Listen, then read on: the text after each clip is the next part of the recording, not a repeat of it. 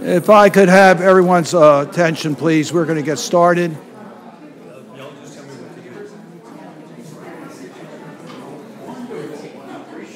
I, I want to welcome everyone to the Helsinki Commission hearing. Uh, and by way of explanation, do we always start exactly on time? Well, not always. Uh, but today we are, and the reason, quite frankly, is that Senator Wicker and I and the Senate members are going to excuse ourselves, and Congressman Wilson is going to practice being chairman of the committee because in a few days the chairmanship will rotate to the United States House of Representatives. Uh, the reason we're excusing ourselves is that we have all senators classified briefing on Ukraine and Russia, uh, including the Secretary of State and the Secretary of Defense and our National uh, uh Director of Intelligence. So it's um, a critically important meeting for us to be at, to furthering the cause of this particular uh, hearing today. I also want to acknowledge that this will be our last hearing in this Congress anticipated on Ukraine. We've had a series of hearings on Ukraine. We've talked about the military aspects, the humanitarian aspects, the, the immigrants. We've talked about holding accountable those who have perpetrated this, the Russians, Mr. Putin, for war crimes, for genocide. Uh, we've had a series of hearings, uh, which is the appropriate role for the Helsinki Commission. And I just really want to acknowledge uh, the incredible cooperation this commission has had from its leadership. I want to acknowledge uh, Senator Wicker for his passion and leadership on these issues. Uh, he has worked tirelessly uh, internationally as well as here in the United States. Congressman Wilson has been a true partner, uh, and I, I, thank him very much for his support during my chairmanship. I hope to reciprocate in the next two years. And I'd also would like to acknowledge Representative Cohen for his leadership on the commission. This is a nonpartisan, bipartisan commission uh, that has focused on the issues, and no issue has been more important to us than standing up to the atrocities committed by Mr. Putin in Russia and this unprovoked attack on a sovereign nation. So this has been our priority. And I also want to acknowledge the staff work that's done by the Helsinki Commission.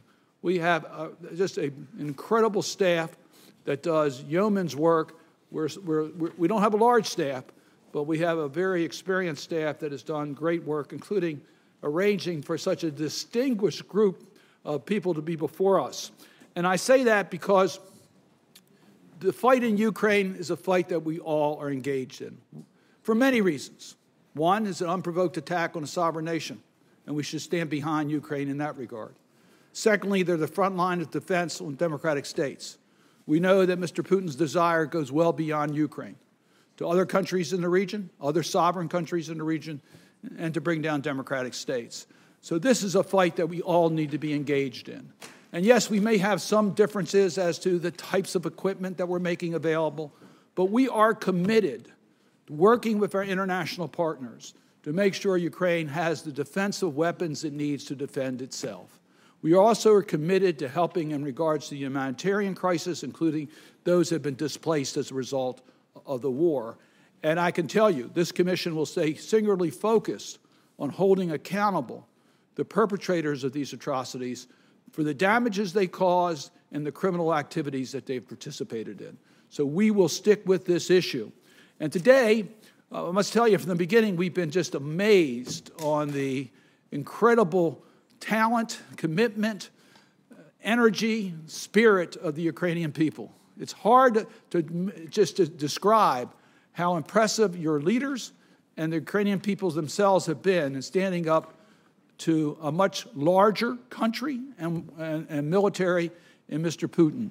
And you've conducted your defense with dignity and respect for life, and that is what we expect from a democratic state. So we, we, we admire greatly all your work. But today's hearing on uh, talking about how the non military engagements have been involved in military operations, how you've been able to supplement the formal military establishment of Ukraine with very little outside donations and support, how you've been able to mobilize the country to defend itself, mobilizing the people of Ukraine, giving them the capacity to defend their own country. So we have some very, very distinguished guests. I'm going to recognize first Senator Wicker because the two of us need to leave uh, shortly, and then I will proudly turn the gavel over not permanently, because there's still one more hearing to go, to Congressman Wilson. S- Senator Wicker. Thank you very much, Senator Cardin. And uh, I, I adopt and endorse um, as my own every single word that Senator Cardin said in his opening statement. Mine will be much briefer um, to, to, make an extra point. Um, we're honored to have this distinguished panel. Um, Ukraine must win this war. If they do not, malign actors around the world will only be emboldened. The United States needs to ensure that we are um, not creating unnecessary red tape um, or um, being in the way, um, somehow hampering the victory of the Ukrainian people. Um, let me take a personal um, note, uh, a note of personal privilege in, in uh, remembering that in October, two distinguished professors from my state uh, and from Mississippi State University, Dr. Banerjee and Dr. Katch, published an article in Foreign Affairs highlighting how red tape is hindering our partners from being able to produce and obtain the equipment they need for the battlefield. For example, the State Department's International Traffic in Arms Relations, better known as ITAR, is critical to protecting our national security, yet it is currently preventing our allies from producing certain weapons for Ukraine. These regulations need to be updated so that they can serve our interests better. Uh, providing these weapons could have an immediate impact on the war in Ukraine as winter sets in. Ukrainians have shown they are fully motivated to win and to finance it however they can, including through crowdsourcing. They need more tanks, armored personnel carriers, and long range missiles, but they also need body armor, winter uniforms, vehicles, medical supplies, and drones to keep the defense going. This is an area where your organizations have been decisive and where anyone willing to donate can make a difference. I greet our distinguished panel, thank them for their sacrifice and the information they will provide to us. We need to do more to stand with Ukraine. We need to do more as a country and as an OSCE. We need to get them every piece of equipment they need. The goal is not a stalemate, it's not um, a temporary armistice. It is victory. Anything less than a return to Ukraine sovereign borders will give Russia time to regroup and return to battle. I'm confident that with strong volunteer support, Ukraine will win the victory. Thank you, Mr. Chair. And with that, I'll turn the gavel over to Congressman Wilson. Thank you very much, Mr. Chairman, Senator Ben Cardin. Uh, and actually, uh, for everyone here, you're seeing something that is really remarkable, and that is with the leadership of Senator Cardin, uh, this really has uh, been a bipartisan commission, and there's uh, never been really an issue that I've seen uh, where Republicans and Democrats have come together in, in such strength and purpose to support the people of Ukraine for victory. And uh, with that, I want to thank you for holding the hearing today. Uh, additionally, I, it's no surprise Senator Wicker is correct, and that is that we're talking about crowdsourcing victory, not stalemate, not armistice, not negotiations that we know uh, the other um, war criminal Putin is just simply not going to uh, follow through. And so uh, there's no uh, agreement that they've lived up to. So why should this be now? And so thank you, Senator, uh, both senators, for your words of wisdom. And with um, what I believe that we're in, the world is in a crucial competition between democracies who live by rule of law, and we're opposed by autocrats who rule by power of gun. And Ukraine is uh, currently uh, the main target, as we can see, uh, but success by victory will deter the Chinese Communist Party from any efforts to uh, conduct mass murder in Taiwan. Additionally, uh, the success of uh, Ukraine is very important. the other axis of evil, Tehran, has every intent to fulfill death to Israel, death to America, and instead of land acquisition, uh, is particularly gruesome. Uh, Tehran wants to vaporize uh, the people of Israel. And so this is why it's so crucial to me uh, and to most of us, including uh, Senator Shaheen too, uh, that uh, we would be uh, working together for the people of Ukraine. Putin's invasion, it's, it's really now into the ninth month, but Ukraine remains strong and has demonstrated that it can and will liberate all of its territory. Indeed, we must support Ukraine in the goal of complete liberation, a return to the 1991 sovereign borders of Ukraine. Anything less would be a respite for Russia to regroup and conduct more mass murder again. I want to thank so much, uh, and we're so grateful for the dedicated witnesses who are appearing today. Your work is a testament to the Republican virtue and everything that is best about free societies. The ability of Ukraine to self organize and get much needed equipment to the front is among the most extraordinary aspects of the Ukrainian defense effort. I want to understand how we can facilitate your jobs and help to accomplish your mission. The voluntary effort to get Ukrainian forces body armor, optics, drones, and so much other equipment is an example for the world. We can see that Putin, tragically, is uh, sacrificing young Russians for his personal gain of oil, money, and power. With this, we also want to recognize the distinguished guest we have in the audience. Uh, we have the Deputy Minister for Infrastructure of Ukraine, uh, Alexandra uh, Azarkhina. Uh, additionally, we have Ukrainian MP Oleksiy Goncharenko. Uh, we have Rip Rawlings, who heads Ripley's Heroes and is helping to get much needed supplies to Ukrainian forces and Sarah Ashton Cirillo, who has uh, been reporting from the front. With that, I yield back and uh, actually yield to Senator Shaheen. Thank you, Congressman. Um, I don't have an opening statement other than to thank the witnesses, and because I have to leave for the briefing, hopefully we can hear from as many of them as possible before I have to leave. So thank you all. Thank you very much. And uh, with that, we'll begin uh, with our uh, witnesses and um, uh, we'll begin uh, uh, left to right. And so at this time, if you could introduce yourself, we're very grateful to have with us the Survey uh, Pretendin, and please pronounce your right name correctly so the world knows, okay? Because we, hey, we're proud of you being here. That's usual case. Don't worry dear congressmen, dear uh, ladies and gentlemen. My name is Serhiy Prytula, and I'm the founder of the uh, Prytula Charity Foundation.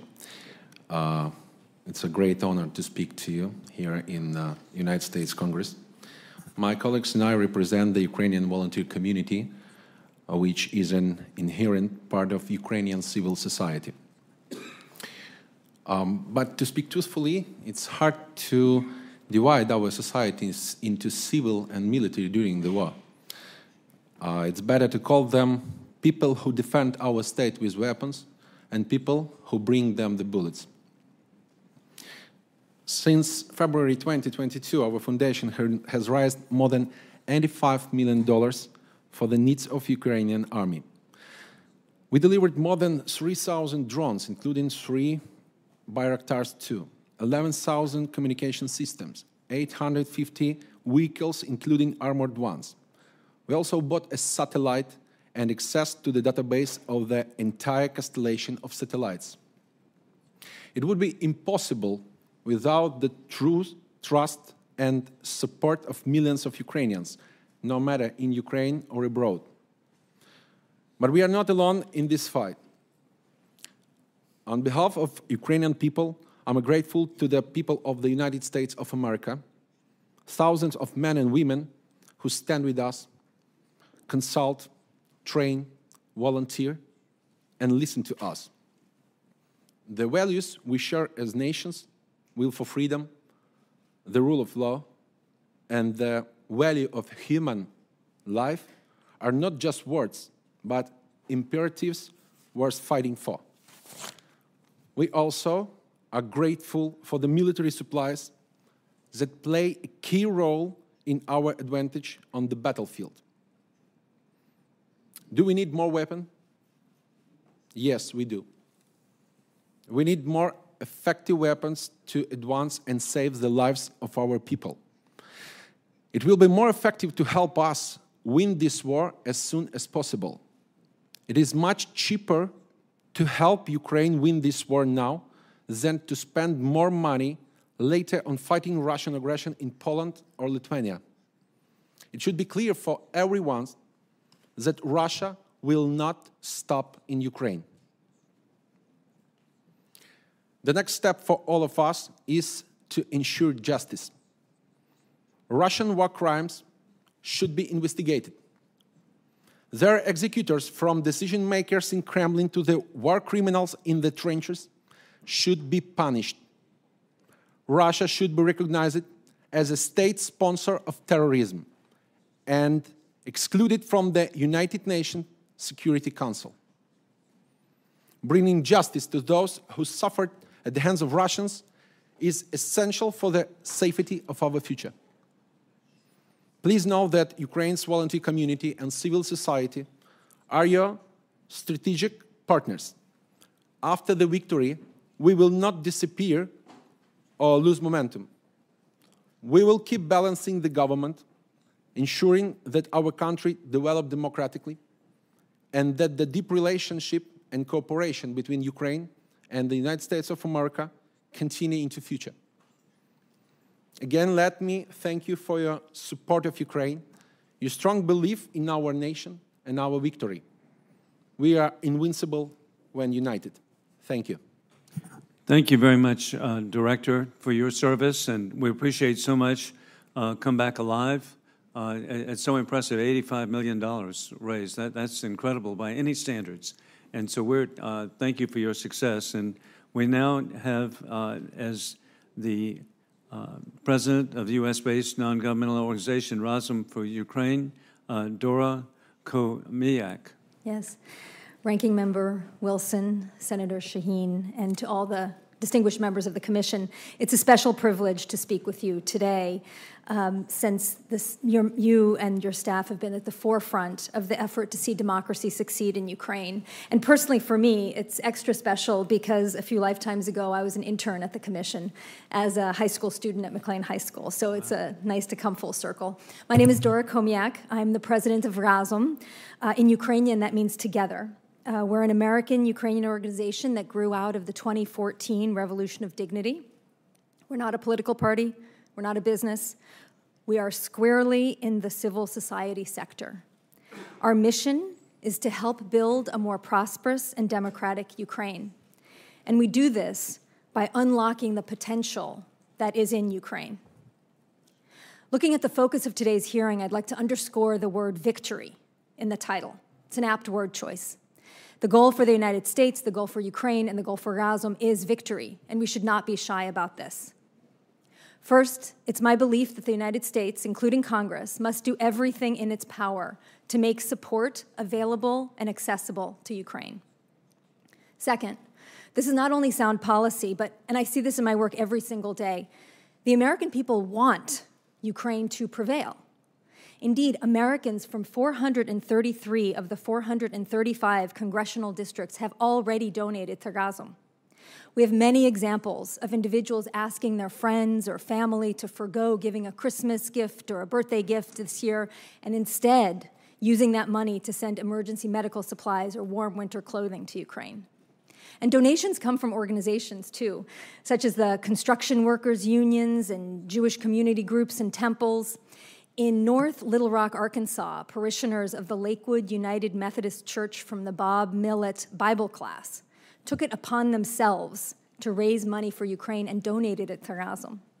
We've received donations from workers at a terminal at JFK Airport, from the Jewish Federation of Greater Washington, personal favorite, the Obec Brewing Company in Seattle, Washington, and, and many others. Um, Razom is, is providing critical humanitarian war relief and recovery to address the most urgent needs as they evolve. We've built an end to end procurement and delivery system that places all aids into the hands of people in Ukraine, very close to the front lines. We deliver tactical medical supplies like individual first aid kits, medic backpacks, tourniquets, hospital equipment, wound vacuum assistant closure devices, and communications equipment like two way radios, satellite phones, and quadricopters that are used by first responders. People in Ukraine demonstrate immense resilience and determination each day. And we Americans partner with them to defend democracy and, and rule of law for all of us together. So I'd like to share a story from one of our grant recipients. His name is Mykola Minayev. I met him on video earlier this year. He was sitting in his gamer chair with the red racing stripes on either side. And until February 24th, Mykola ran a taxi company in the city of Kharkiv. But since then, once he evacuated a bunch of people, he's pivoted his taxi company into an aid group They've moved 5,000 families away from the fighting in the very early days of the war. They set up a sustainable food delivery system for those still in harm's way. Razom gave him a grant so he could purchase over 100 tons of food and 20,000 liters of fuel to sustain the assembly and delivery of 15,000 food aid kits per month. And this is just one example of the drive, the ingenuity, the creativity of Ukrainians to solve problems. But for Mykola to keep helping people, he needs security. He needs something to protect him from the mines and the missiles. He needs funds for fuel and food. He needs our partnership. So I want to finish by sharing a story about the last time I was here in Washington and, and what it means to work together. Three months ago, I was here on the Hill, and, and I saw a friend who I had met a few years ago. She's a Ukrainian soldier and an activist. Her name's Andriana. She had left the front lines to spend a couple days in DC to help explain what's happening in Ukraine and to advocate for armored vehicles and, and saying that it's hard to win the war riding in Mitsubishis and Toyotas. We had a great impromptu reunion in front of the Rayburn building, and I brought you a picture of her with, her, with my mom. That's Adriana my mom, little impromptu meeting in the Hill. There's her room behind me. Uh, nine days ago, she was on a call with our team explaining that the units in her region were still relying on civilian vehicles and lacking in defense armor. And seven days ago, on my phone in a, in a Razom leadership chat, I got a note that her car was hit. It wasn't clear if she was going to make it. My colleague, co founder of Razom, Luba Shipovich, was going to be joining us here today, but instead she's in the hospital with Andriana.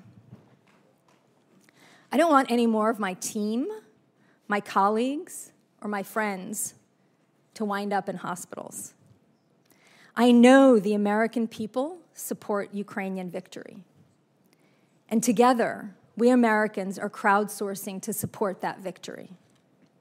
The question is will Congress authorize the aid Ukraine needs? And will the U.S. provide the aid in time? I look forward to your questions. Thank you very much.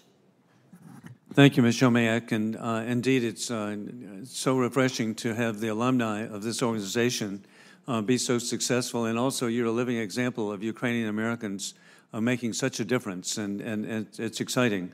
I want to correct for the record that in, indeed, uh, Serhiy uh, Prytula is the founder and chairman of the Ukraine based Prytula Charity Foundation. And um, just congratulations on your success, and I'm going to restate it: $85 million. Uh, congratulations. So, uh, so meaningful for the people of Ukraine. And at this time, indeed, we have uh, Taras Chmut. I was grateful to be uh, with Taras yesterday.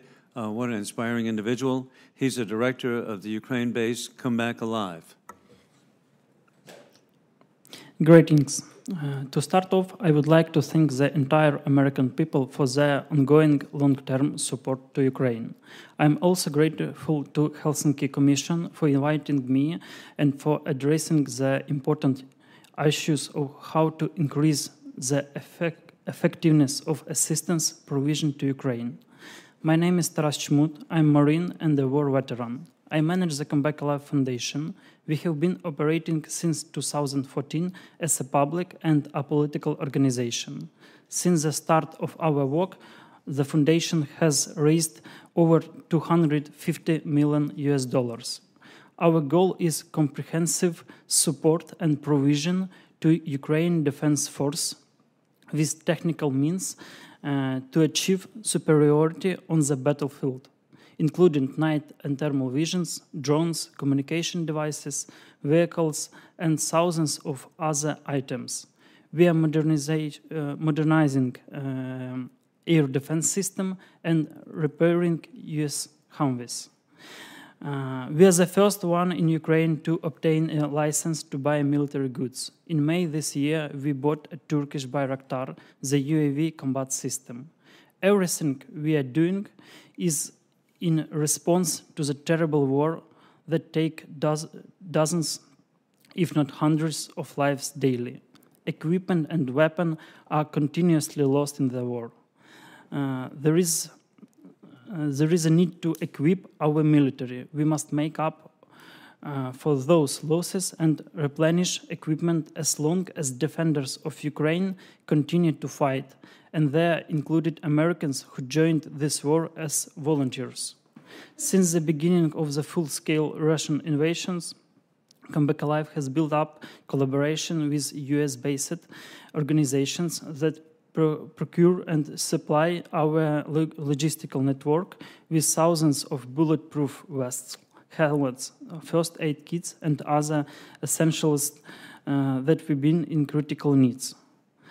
That's why I would like to say it is very important for the United States remove Ukraine from the crime control columns of the commerce control list that will allow us to deliver critical needed equipment such as holographic weapon sights more quickly and efficiently effectiveness.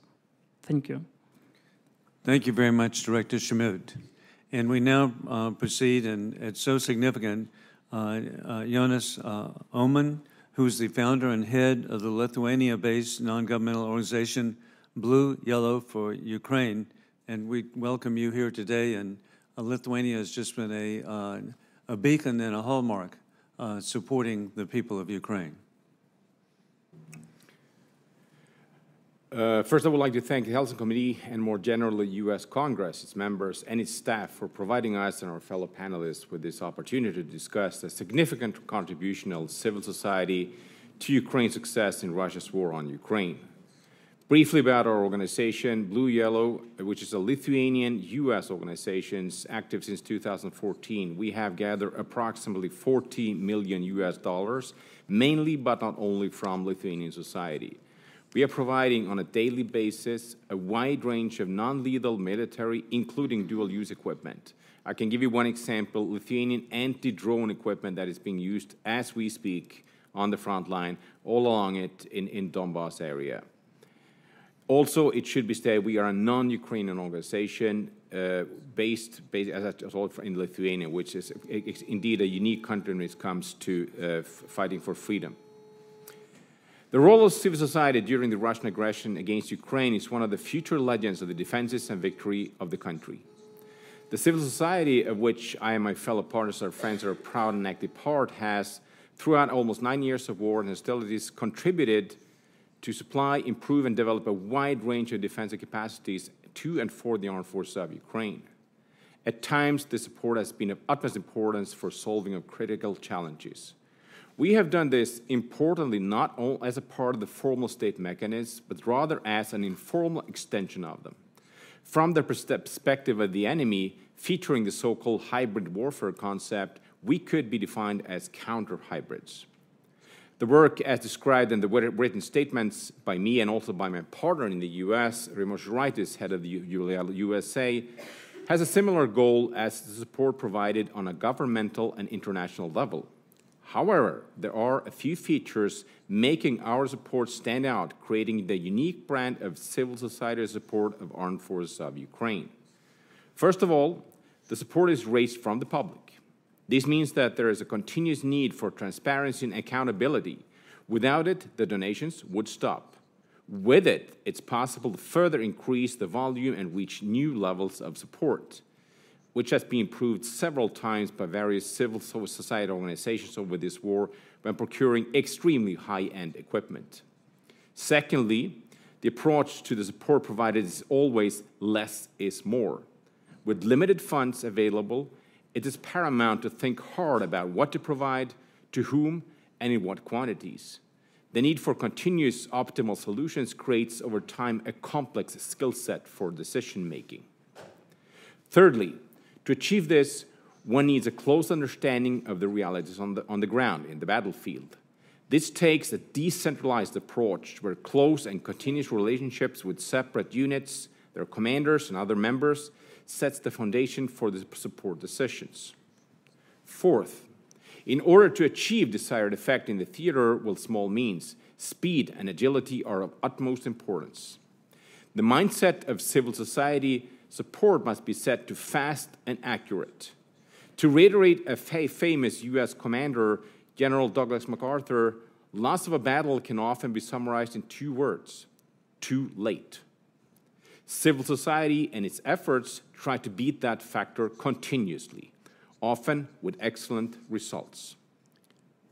All these factors create together the base for what I call the concept of support warfare, with actors as civil society standing right behind the fighting forces, ready, willing, and able to provide instant and accurate support for achieving of success in the battlefield. I see this hearing in the US Congress primarily as an example of our way to do things, providing civil society an opportunity to better explain who we are, what we do, how we do it, and why. I also see it as an opportunity to provide ideas for what I would like to call best practices for support in wartime. It's not by accident our uh, organization has been provided, uh, we have a torch as our, our call sign. It means follow us. I give you one example here as, an advice. Anybody who's supporting the aggressor actively should be held accountable, as proposed, by instance, in the resolution of the Council of Europe Parliamentary Assembly voted unanimously by the parliamentary delegation in 46 countries. Once again, I thank the Helsinki Committee for the opportunity I invite you all to listen to us to get a more profound idea of our methods and achievements in order to further develop and improve the defenses of Ukraine, the Western world, and its foundation of freedom and dignity. Slava Ukraini! Hmm. Hmm? And uh, Founder Ohman, thank you so much for your uh, testimony. And again, uh, the Lit- Lithuania, the other Baltic republics, uh, Latvia, Estonia, um, have just been uh, so supportive of the people of Ukraine. And it, it's so inspiring to see the Baltic republics um, so successful, too, economically. What a message to people across the Narva River that uh, the phenomenal success of the Baltics, uh, if they were to change course in the Russian Federation, things would be better.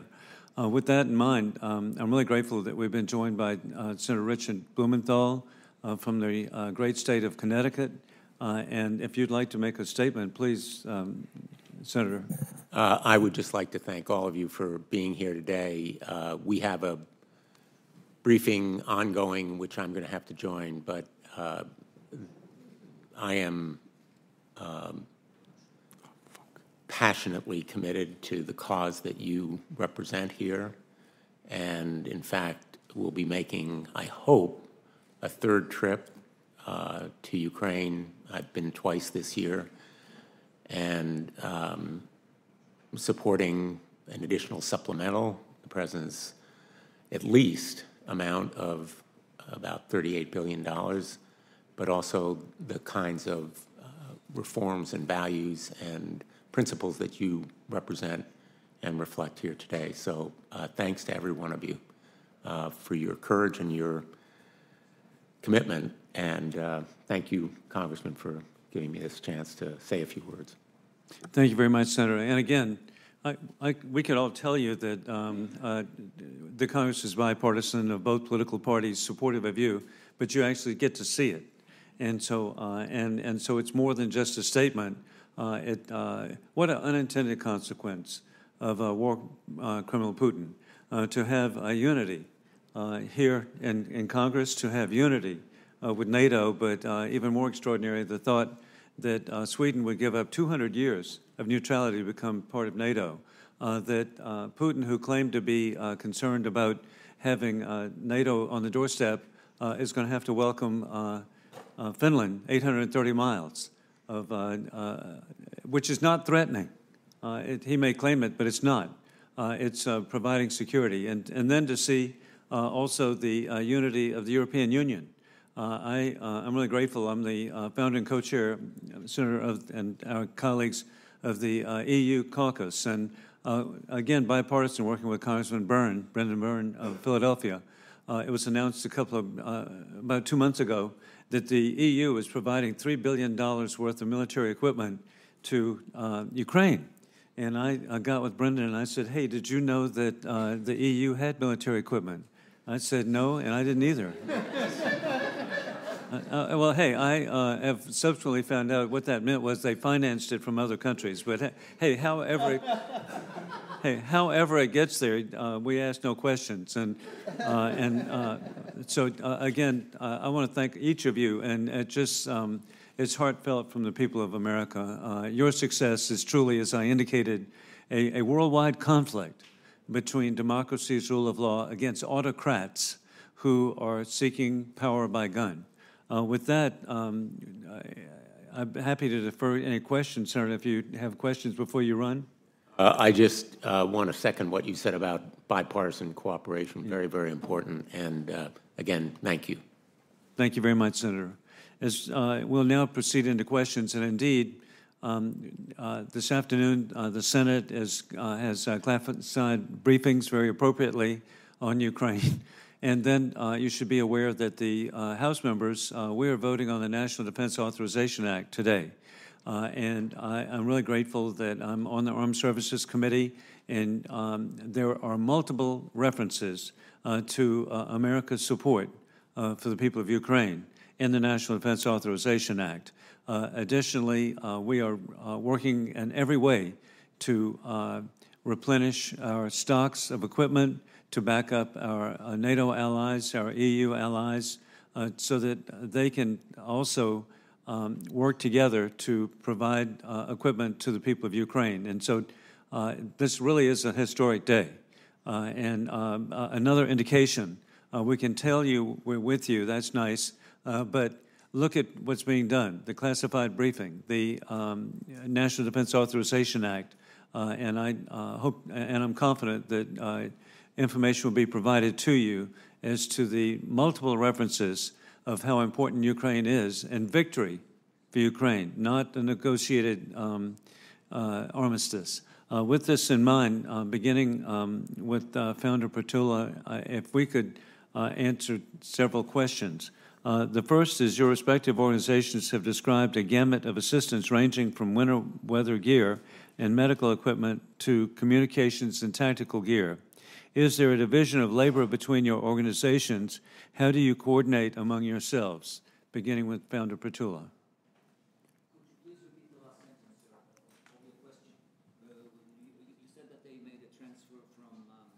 And how, how do they coordinate the different organizations? How do the different organizations coordinate? Uh, is,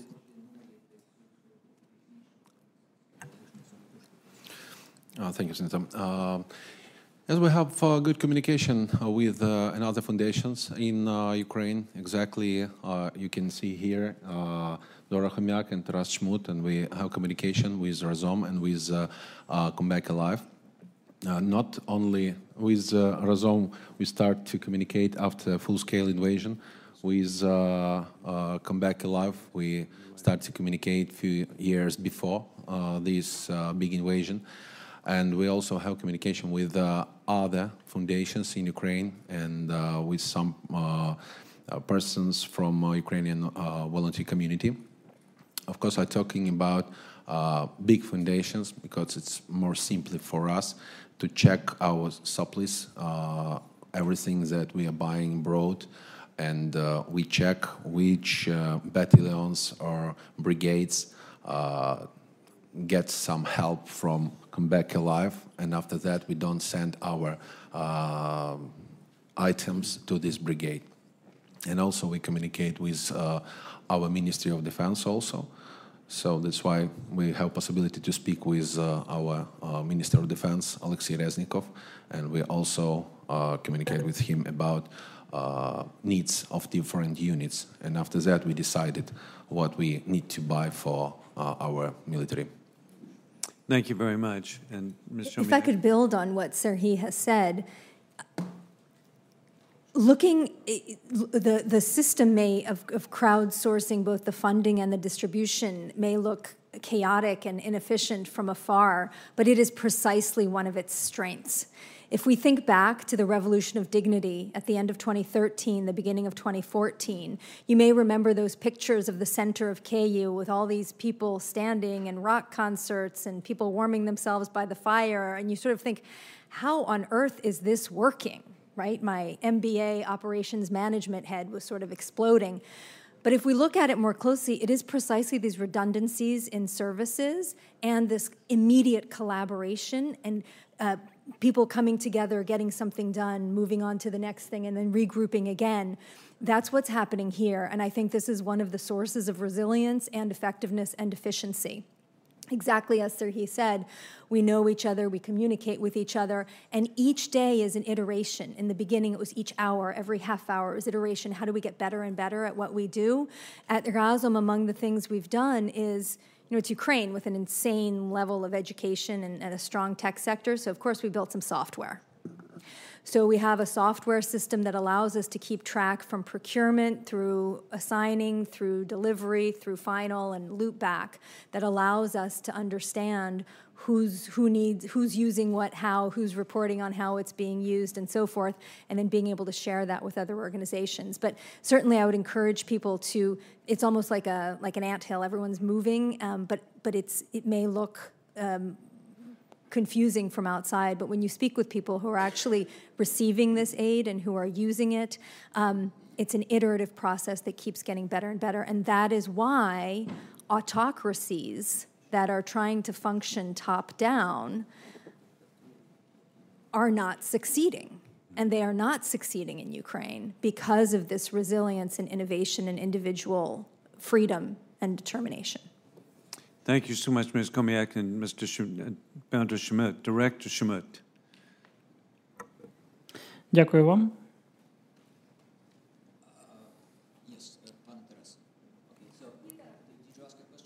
The, again, the, co- the coordination between organizations.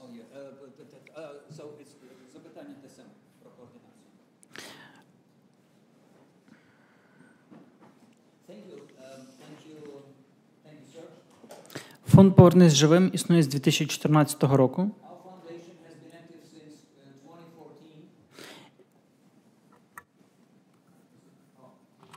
Our foundation has been active since 2014. Будувати ефективну систему логістики і взаємодії з збройними силами. So, in the course of these years, we've been able to build up an effective system of logistics and interaction with uh, Ukraine's military. Наша робота тісно координується з головнокомандувачем збройних сил Залужним. So, what we do uh, is closely coordinated with Commander in Chief of Ukraine's military, General Zaluzhny, Командуванням сил логістики, the uh, commanders of uh, the logistics um, uh, of the military, які безпосередньо відповідають за забезпечення збройних сил. those who are directly responsible for supplies for the military. Наше завдання не замінювати державу. We do not uh, uh, try to substitute the state. Наше завдання посилювати її там, де це необхідно. Our aspiration is to uh, mm, uh, give more strength to the state where it is needed. або надавати державі час, допоки вона знайде ресурси. Or sometimes we help the, the, the state, the government, to gain time w- that they may need to find, to gain more resources. Також посилювати ту допомогу, яку надають країни Заходу. We also want to um, reinforce and uh, amplify the assistance that comes from uh, Western uh, governments. та трансформувати її до реалій української війни. And we also help adjusting it to the realities of the war in Ukraine. Саме це дозволяє нам працювати ефективно і компетентно багато років. This is what helps, has helped us to work competently and effectively in the course of all these years. Con- congratulations, Director. That's tremendous. And Founder Ohman. Uh, as a non-Ukrainian organization, I dare to say we work a little differently. Uh, needless to say, we are in touch with other organizations on specific issues, uh, and sometimes we cooperate. Uh, however, we uh, have chosen a somewhat different approach. We try to identify the fighters. Uh, we're talking mainly battalion level. We try to be a very good level to go in to actually identify good commanders, good fighters. We identify the needs of these uh, units. I can give you one example.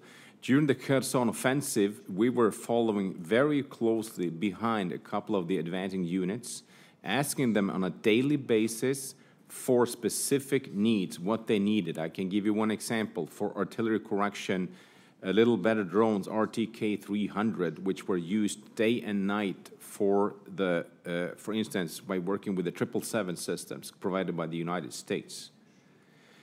And uh, we also have a couple of unique capacities that we provide to anybody who asks for it. From Lithuania, for instance, anti-drone systems in, with a unique uh, potential, and also thermovision, et cetera, said that we can provide, and we can even get the licenses from the Lithuanian government, who which we are cooperating intimately. That said, uh, as already mentioned before, uh, this uh, civil society movement, obviously we're all, everybody, we more or less know each other, the social uh, element of it, that we are, we are in touch, we know each other, or we know who know somebody. And this has turned out to be a crucial part of this, uh, this endeavor. Uh, you can always get in touch with who would you would like to actually get things done. The informal aspect of the civil society movement in Ukraine, supporting Ukraine armed forces, cannot be underestimated.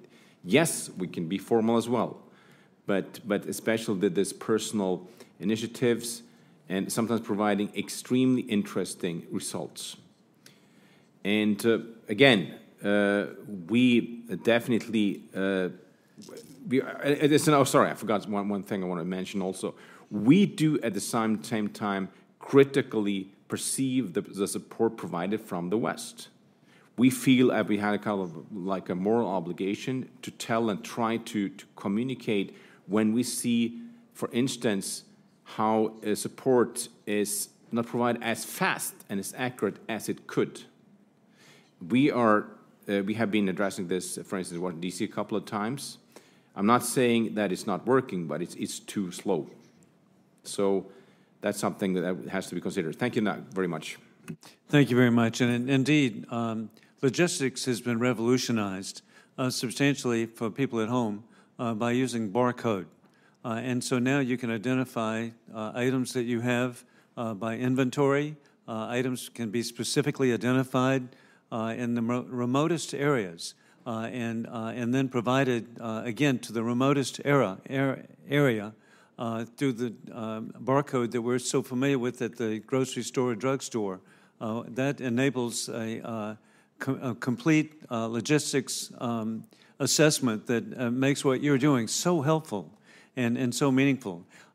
now, we've been joined, again, a living example of Republicans and Democrats working together in an unheard of situation. but um, we have come together for the people of Ukraine Congressman Ruben Gallego of Arizona. Thank you. Thank you, Mr. Chairman. Uh, uh, Dr. Uh, Chomiak, hope I said that correctly. Uh, Just minutes. Don't have a doctorate yet. Just ah, well, in case you want it. We'll, we'll hand him out without the debt, too. Uh, thank you for your testimony and for your leadership uh, on these uh, urgent humanitarian issues. In your written testimony, you stated that you stated that some critical items need and under are, are under export restrictions in the U.S which makes it harder or impossible to get to Ukraine. Some, some of the ones you're speaking of were consumer drones, thermal cameras, and night vision equipment. Can you talk more specifically about, what, about where you find the greatest hiccups in this export process? Absolutely. Thank you very much for that question. Um, we have found some hiccups, and specifically, it's in um, protective equipment, bulletproof vests mm. and helmets of level three and four. Um, we have been able to get those onto our drivers. For example, we have drivers that, that go into small vans and go straight into the hot zones and back again. But it's we did that with a partner organization. That's very difficult. More and more now, there's a need for night vision equipment. This is really so that when people are delivering aid and moving around, they're able to see what's happening. And of course, now um, as it's the time of year where it gets darker faster mm-hmm. and the assault on the electrical grid in Ukraine makes it literally darker, that becomes more important. Um, we also have had some challenges with civil and enterprise drones that are sort of in my layman's terms, like binoculars in the sky, so drivers know what's coming up ahead, so they can they can get safer. And then communications equipment, which is so important because yes, everyone's got a cell phone in Ukraine, but when you're when there are bad guys around, you want to be able to speak an encrypted radios. Um, so that you can get that aid to where it needs to go. And so those are some of the things that we've um, tripped up on. Um, so issue if the if, if if you with your colleagues could work with the executive branch to issue a, a general license so this kind of equipment could come to Ukraine and it doesn't need to come through our organization through through any organization. If it can be put in the hands of Ukrainians so they can stay safe um, then I think we can save a lot of lives because our goal continues to be to build a prosperous Ukraine. Right now, it's meant stopping the bleeding and saving lives, but we continue to do education programs and culture programs and, and investment programs. And I would encourage you to also think in terms of the investment in Ukraine what we're all learning here as a, com- a global community of, of people who respect rule of law is, is also this opportunity for innovation and investment in technologies like whether it's barcodes or, or any kind of communications it, there's really a lot of potential and opportunity that, that if we can smooth the process of things getting back and forth i think we'll all live more comfortably. Thank you. Uh, mr. Chmut congratulations uh, to, on To Come Back Alive for becoming the first charitable organization in Ukraine to receive a license for the purchase and import of military and dual use goods. You stress the importance of removing Ukraine from the crime control column of the commerce control list. How would this change impact Come Back Alive, and what would you then be able to provide for, for Ukraine's defense? Дякую за питання. Thank you for your question.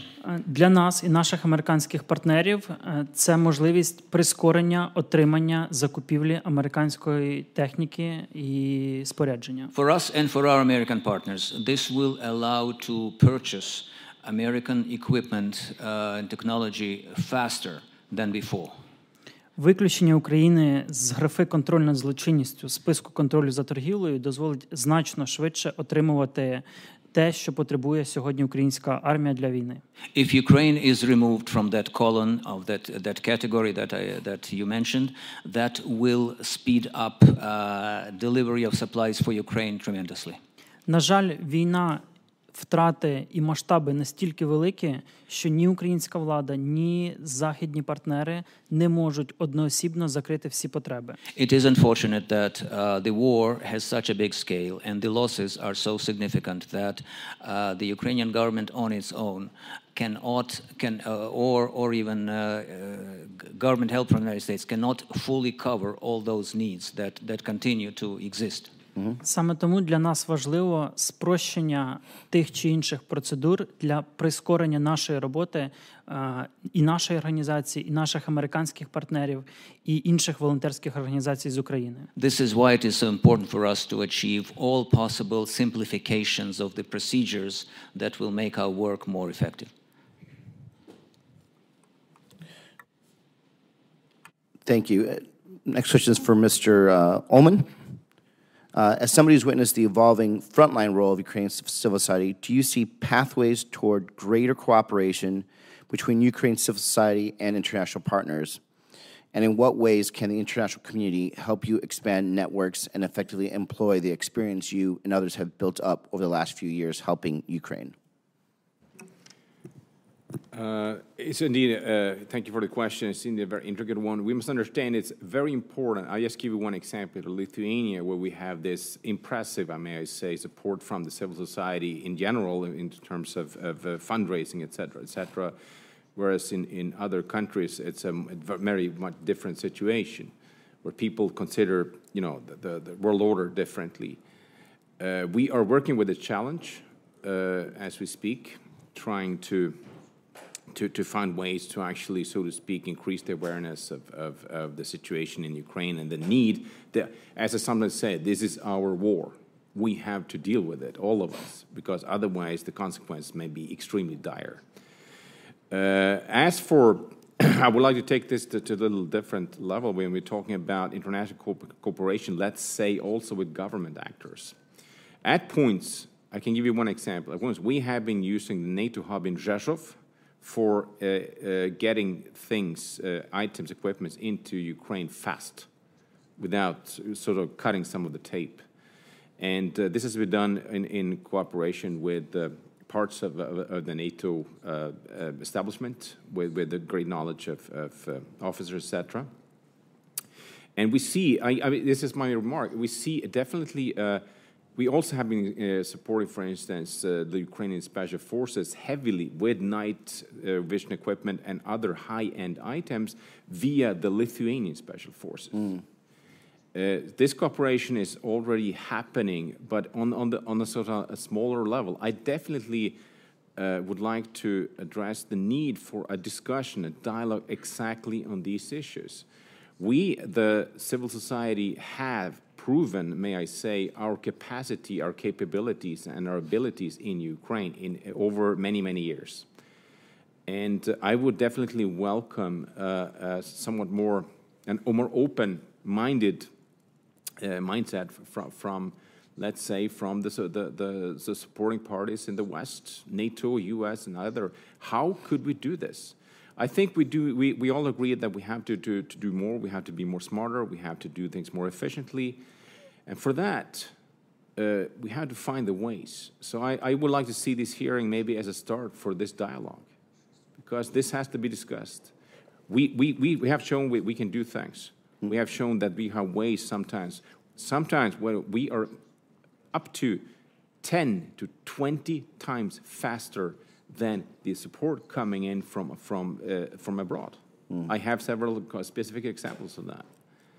And uh, so I can, yes, I welcome your question. I mean, I st- turning it back to you. We are open for dialogue. Let's talk. Thank you.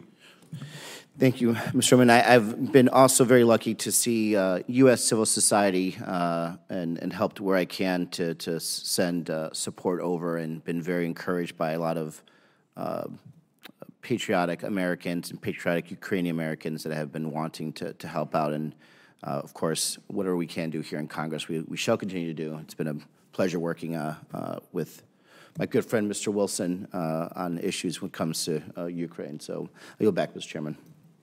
Thank you very much. And, and again, you see heartfelt support by Democrats and Republicans for the people of Ukraine.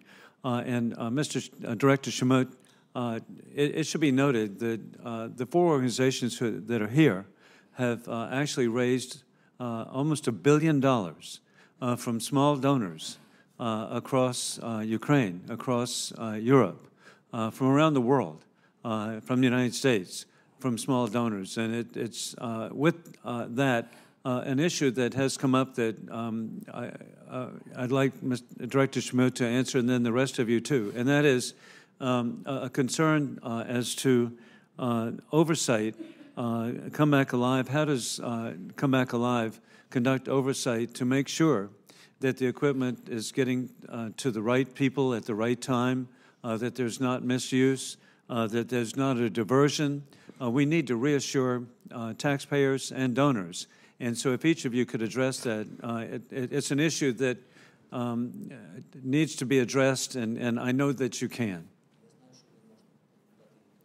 Так, звичайно. Of course, I can answer this. Е, За 8, ну вже 9 років війни нам вдалося вибудувати ефективну систему взаємодії з збройними силами. The war has been in place for almost nine years now, and in the course of this time, we were able to develop an, uh, an effective system of uh, interaction with the military forces. Вся допомога передається офіційно на баланс військових частин. So all the things that we donate are officially um, uh, put on the uh, stock lists of the military, of, of actually uh, specific units of uh, the military forces. Генеральний штаб та командування сил логістики знає, в яку частину і скільки і чого ми передали. So the general staff and the uh, logistics command know precisely what we uh, delivered and to whom and how much. Це дозволяє їм не дублювати нас, нам не дублювати їх. That way, uh, they don't need to repeat what we were doing, and we don't repeat what they are doing. Також наші менеджери е, мають доступ в кожну військову частину, з якою ми працюємо, і в будь-який момент часу можуть документально перевірити наявність або стан тої допомоги, яку ми передали. Along with that, uh, our uh, field managers have access to every unit with which we collaborate and to which we have uh, made deliveries, and they um, are allowed to uh, come in at any time and uh, check in person where uh, is uh, where are the things we delivered and in what condition they are.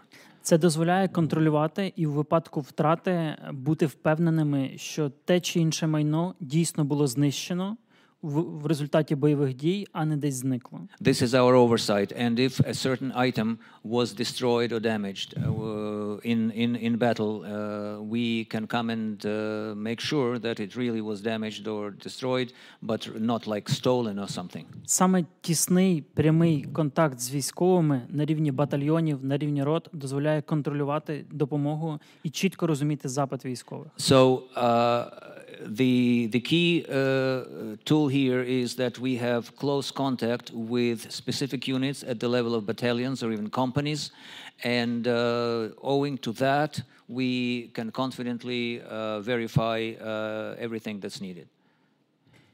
Thank, uh, that's uh, excellent, uh, Director. Thank you. And uh, Founder Prytula. Yes, and uh, uh, you need to understand that we take a big responsibility uh, with people's money because uh, all Ukrainian societies they donate to our foundations, even little kids.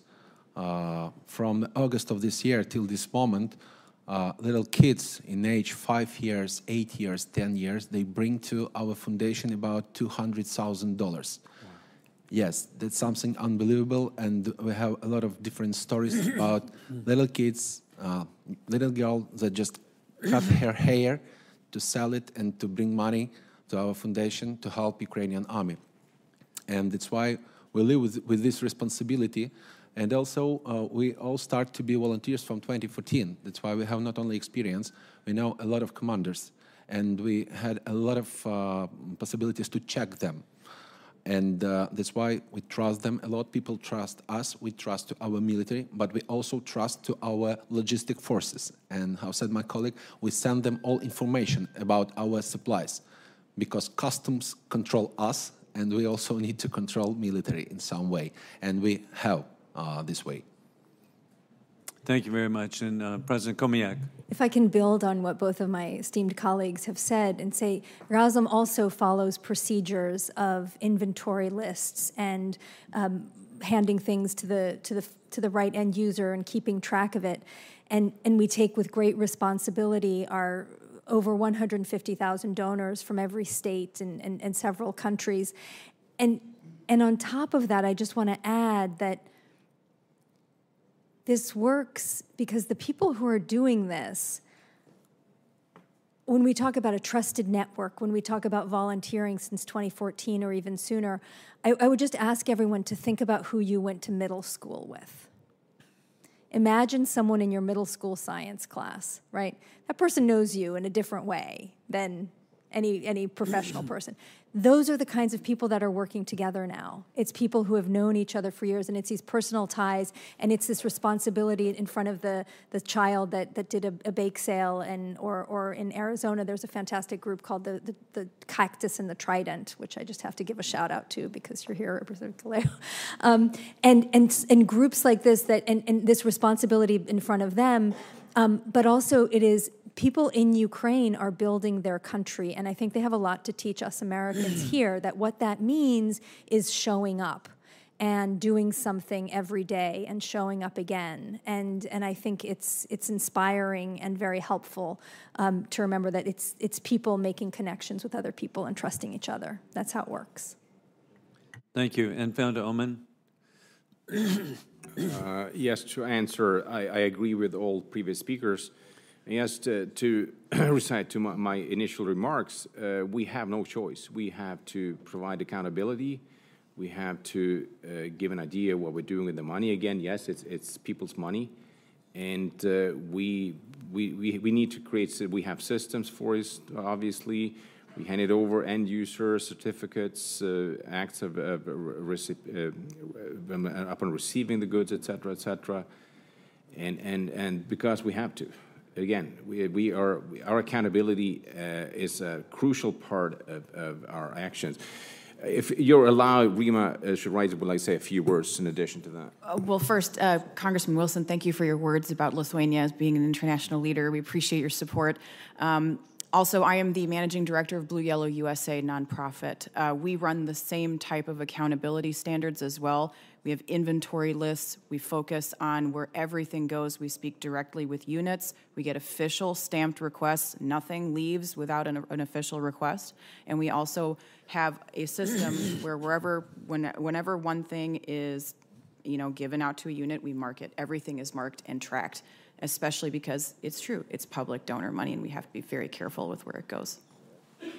And uh, indeed, back to Lithuania. Um, uh, on my visits to the Baltic republics, uh, Estonia, Latvia, Lithuania, uh, I, am always so grateful uh, to be um, aware that uh, the United States never recognized the Soviet occupation of the Baltic republics. We always stood for the independence of the three Baltic republics. And then, as really as an inspiration to the people of Ukraine, and that is that the economic success, which is so obvious of the Baltic republics, wow. Uh, and, and now uh, with, um, with uh, Finland and Sweden, uh, part of uh, NATO, uh, the security level for the Baltics has never been better. And so we have so much to be grateful for and, and look forward to. I would point out another point um, to back up uh, your maintenance of uh, the integrity of your donations. Uh, we are in a world today of cell phones. And so, uh, in this world, everything is seen, everything is recorded. Uh, and uh, that, that's helpful to you. and it's helpful to um, your donors and taxpayers to know that the equipment can be so well monitored that prior to the um, incredible cell phone capabilities, it couldn't be done uh, but it can now. And, uh, and so I, I, see that as reassuring. Uh, at this time, if there are no further questions, and again, uh, what a superstar uh, Congressman Gallego is, Ruben Gallego from the beautiful state of Arizona. he, um, he truly has been a champion for the people of Ukraine, and it's, um, it's been very inspiring. And uh, as you saw, our Senate colleagues, uh, as we like to refer to them as members of the House of Lords. Mm-hmm. And so, uh, and, uh, and, uh, and uh, we're just so fortunate to have, um, again, in such a bipartisan manner.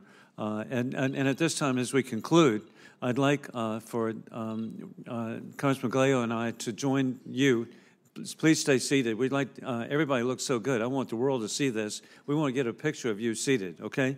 And and and and uh, and the bear, uh, Mademoiselle. What is the? Uh, it's uh, our spiritual leader, Panda. Panda. It, follows up in the front line. Mr. Kyle Parker in the back has been together with him in Kherson area, providing night vision to 46th Brigade. Oh, fantastic! So, yeah. Well, I, I I couldn't pass without uh, yeah. asking what the panda was. Uh, hey, with that, we are adjourned.